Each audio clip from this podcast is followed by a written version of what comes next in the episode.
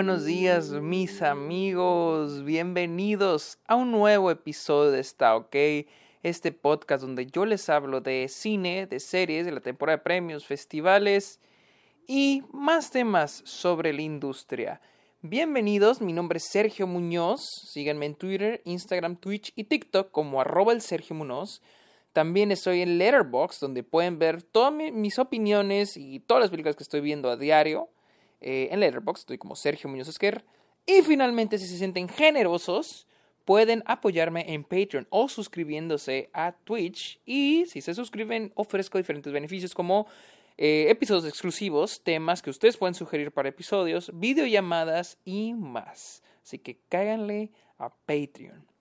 Vamos a hablar de una de mis películas más esperadas del 2020. Porque si esta película debió haberse estrenado en 2020 y llega ahora en 2021. Y esa es The French Dispatch de Wes Anderson. Y como siempre, yo inicio hablando de lo que opinaba y lo que pensaba de mi perspectiva sobre, las sobre la película antes de estrenarse. The French Dispatch yo sabía lo que era, yo sabía lo que iba, una película de Wes Anderson. A mí me gustan mucho las películas de Wes Anderson. No las veo con tanta profundidad, sé que están muy bien escritas, muy bien hechas, pero para mí son más un disfrute visual. Eso es para mí ver una película de Wes Anderson. Y era lo que yo esperaba. Ah, la película se suponía que se iba a estrenar el año pasado en Cannes.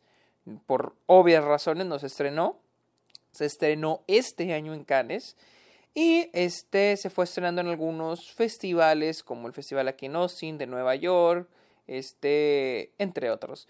Ha recibido más que nada eh, críticas buenas, en general muy buenas críticas, pero para la filmografía, para los estándares pues de Wes Anderson, críticas mixtas al fin tuve la oportunidad de verla el sábado pasado y ah, debo decir que esas críticas sí tienen un poquito de razón. Y pues The French Dispatch se centra en nadie. No hay un protagonista en esta película.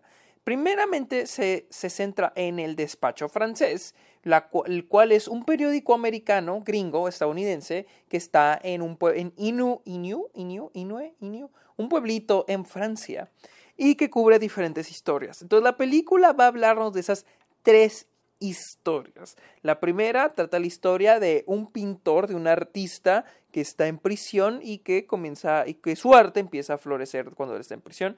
La segunda es sobre un grupo de jóvenes que inician una revolución en Francia y la tercera es sobre un chef que ayuda a rescatar a un niño secuestrado.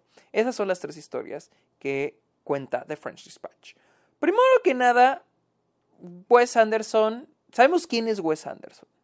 Y sabemos que si vemos la filmografía de Wes Anderson en orden cronológico, vamos a ir viendo cómo va aumentando, cómo va afinando su estilo. Desde Battle Rocket, vamos con este Rushmore, Royal Tenenbaums, este Aquatic Life, The Darjeeling Limited, em, Fantastic Mr. Fox, Moonrise Kingdom, el Gran Hotel Budapest, I Love Dogs y ahora French Dispatch. Así en ese orden vamos viendo cómo Wes Anderson va aumentando su estilo y va incrementando, incrementando, incrementando, incrementando.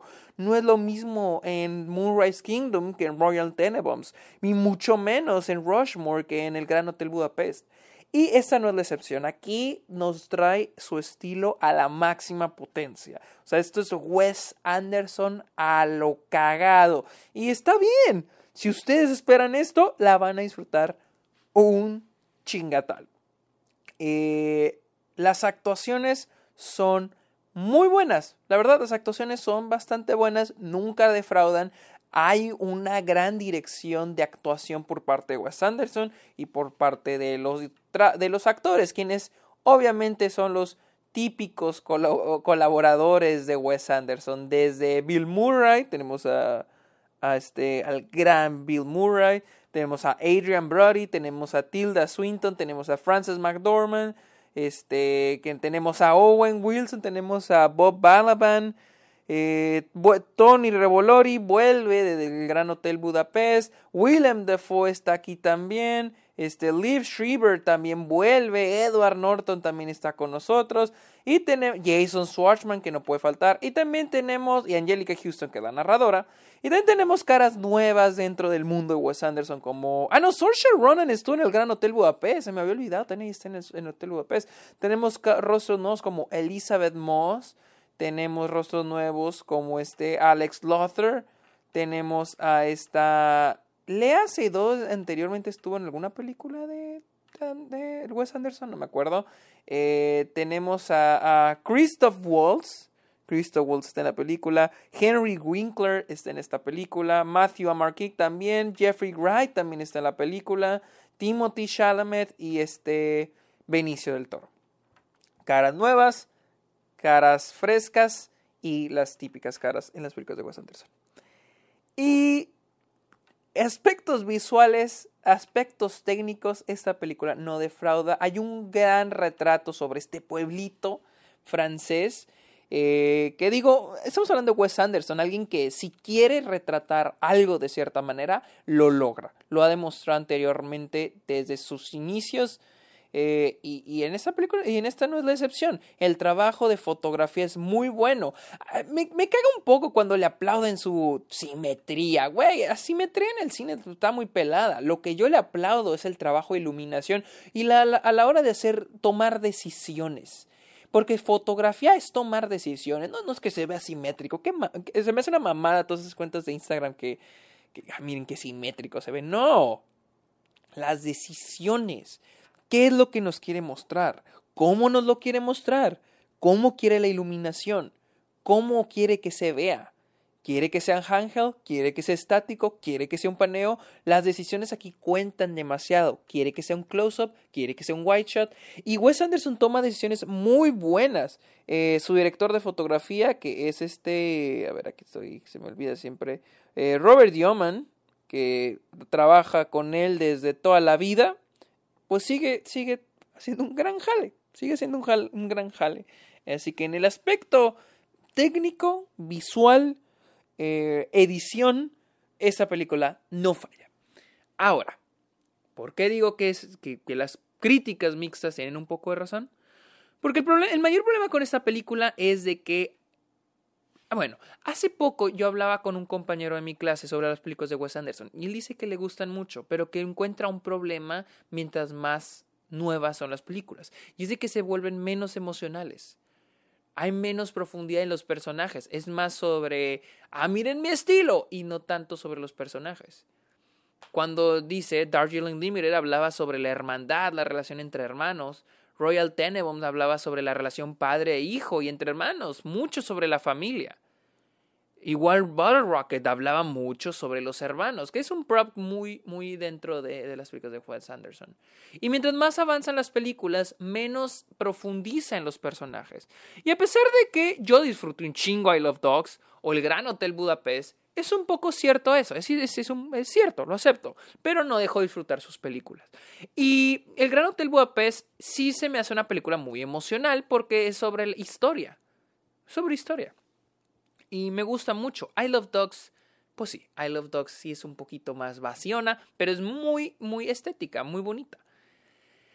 Ah, y es de que ahora sí con The French Dispatch se nota demasiado esto que decía mi amigo. Es una película muy poco emocional.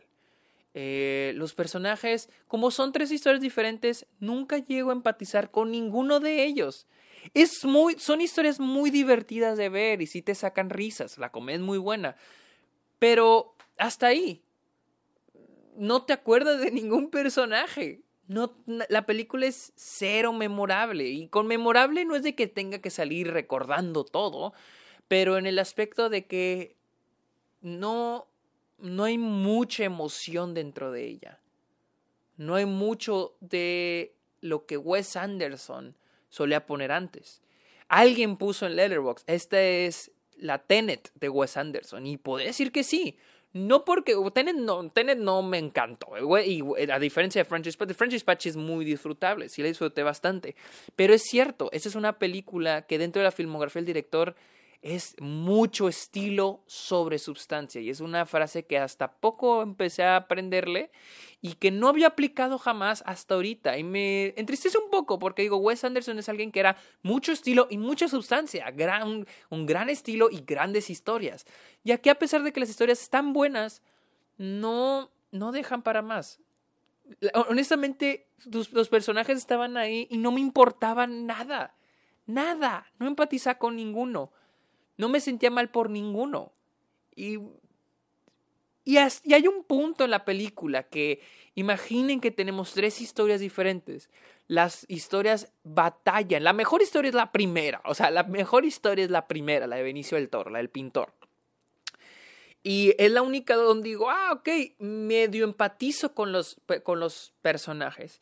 Pero de ahí en fuera, mientras más avanza la película, se va cayendo, porque les digo, es divertida pero batallas en empatizar con los personajes. Y más aún cuando los personajes solo duran 30 minutos en pantalla porque, porque hay más historias que contar. Una historia acaba, viene otra historia, termina, y viene otra historia. Entonces es como que cada 30 minutos introducir nuevos personajes con los que la película no se esfuerza tanto en profundizar y batallamos en darles importancia. Ese es mi mayor pedo con esta película. ¿Y qué pasa cuando batallas en empatizar con los personajes? La película se vuelve tediosa. La película hay un punto donde sí, qué bonito se ve esto, y los movimientos, y los colores, y, este, la simetría y la composición. Pero hay un momento donde se empieza a volver tedioso, porque la película se convierte solo en eso. los personajes ya no nos, no nos importan, la verdad. Para el último, para la última historia, los personajes me valían madre.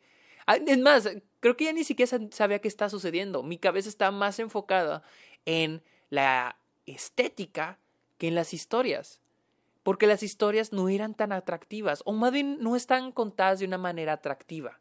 Ese es el mayor problema de The French Dispatch, que está demasiado enfocado en la estética y en el estilo de Wes Anderson que se olvida por completo en las historias. Y siento yo que esta película, ahora sí más que nunca, es Wes Anderson agarrándose de esto, dijo Luisa, una muletilla, lo llamó. Una muletilla que es poner actores famosos. Porque sí, es muy entretenido ver qué actor va a aparecer en pantalla. No mames Willem Dafoe, no mames Adrian Brody, no mames Christoph Waltz. Tilda Swinton, Frances McDormand, le ha sido, o sea, es muy chido, es como en Space Jam que te entretuviste más buscando a los personajes en el background que viendo en sí la historia de LeBron James. En esta película es muy similar, es más, a ver qué actor viene y qué actor viene. Y yo me pregunto, si los actores no fueran famosos, si los actores fueran otros, ¿la película funcionaría? Porque en serio, gran parte de lo que me entretuvo esta película también es el que hubiera actores conocidos. Que de repente Edward Norton, y que tengan escenas pequeñas, no sean los principales, que de repente sale Edward Norton y Bill Murray, y Jason Schwartzman y Elizabeth Moss. Y, es y en serio es divertido, es como ver cameos y es ver este, este, no solo cameos, pero también ver referencias como las que buscan en Marvel. Ah, mira, referencia a esto, aquí es, oh, mira, salió este actor y salió esta actriz. Pero siento que la película depende mucho de eso, porque si lo quitamos, siento que la película funcionaría mucho menos. Y no es cuestión de decir, ay, quitar a Daniel Day-Lewis de, de este There Will Be Blood. No en ese aspecto de cambiar un actor por otro, a ver si tiene la... No, no, sino en la idea de cómo funciona bajo la reacción de la audiencia, no, no, no en la profundidad que el actor le da al personaje, porque créanme, Ningún personaje aquí tiene una profundidad, como incluso lo vimos en, como en, en Rushmore, el personaje de Jason Schwartzman, en El Gran Hotel Budapest, el personaje de Ralph Fiennes, en Moonrise Kingdom, el personaje de los niños, incluso en Royal Tenenbaums, que son un chingo de personajes y todos están tan bien escritos. I Love Dogs, incluso el personaje Brian Cranston, el perro este, eh, que no es de raza, creo que era de, no era de raza, el ese perro también tiene un chingo de profundidad. Aquí ninguno tiene profundidad. Y es lo que le falla a la película. Que no hay algo que nos tenga metidos. Vamos a aguantar la primera mitad de la película porque estamos viendo todo el estilo de Wes Anderson por todos lados. Y al final, este, nos va a empezar a parecer una película cansada. No aburrida, pero sí cansada, sí tediosa. Es como que, ay, a cuánto le falta. Porque sí se vuelve tediosa. no es para nada una mala película. Para nada es una mala película. Pero sí es un bajón en la caída del director. Incluso considero esta la película, la película que menos me gusta. No quiero decir la peor o la más mala porque eh, no me gusta usar esa palabra cuando el director ha hecho un buen trabajo. Pero siento que esta es la más, la que iría hasta mero abajo de, de la filmografía de Wes Anderson. Al menos a mi preferencia. Eh, les digo, es una película muy entretenida. Si aguantan todo el estilo Wes Anderson por una hora cuarenta, no, por dos, casi dos horas, sin una buena historia, sin buenos personajes. Digo, los personajes están buenos, están buenos, pero no están bien escritos en el aspecto de que la manera en que nos los muestran no es tan appealing, tan atractiva. Y la película se vuelve aburrida. Y, hay que y esto, esto nos demuestra algo, esto tenemos que entender algo muy importante aquí, que el estilo de Wes Anderson no solo debe ser lo visual, todos creen que el estilo de Wes Anderson es lo visual, pero también es el contar historias. La idea de que tenemos un chingo de películas que tratan sobre la familia, de Wes Anderson que tratan sobre la familia, Royal Tenenbaums, este, Darjeeling Limited, Moonrise Kingdom, incluso Fantastic Mr. Fox, películas cuyo tema es la familia. Y no estoy diciendo todas las películas tienen que ser de la familia, pero eran películas que profundizaban en los personajes, no era solo mostrar el aspecto visual, el talento visual del director. Y aquí sí es más visual que este pues, que historia. Como dicen, repito, esta película es más estilo sobre substancia. Amigos, este fue, eh, perdón, Hotel, Hotel Budapest. Eh, The French Dispatch, uh, The French Dispatch está ahorita en cines selectos, en 50 cines en Estados Unidos. Eh, este fin de semana se estrena a nivel nacional en Estados Unidos y creo que por ahí escuché el 11 de noviembre llega a México. No sé si a toda Latinoamérica, pero llega el 11 de noviembre a México. Así que amigos, muchas gracias por escuchar este episodio de Está OK. Pórtense bien, síganme en mis redes sociales. Bye.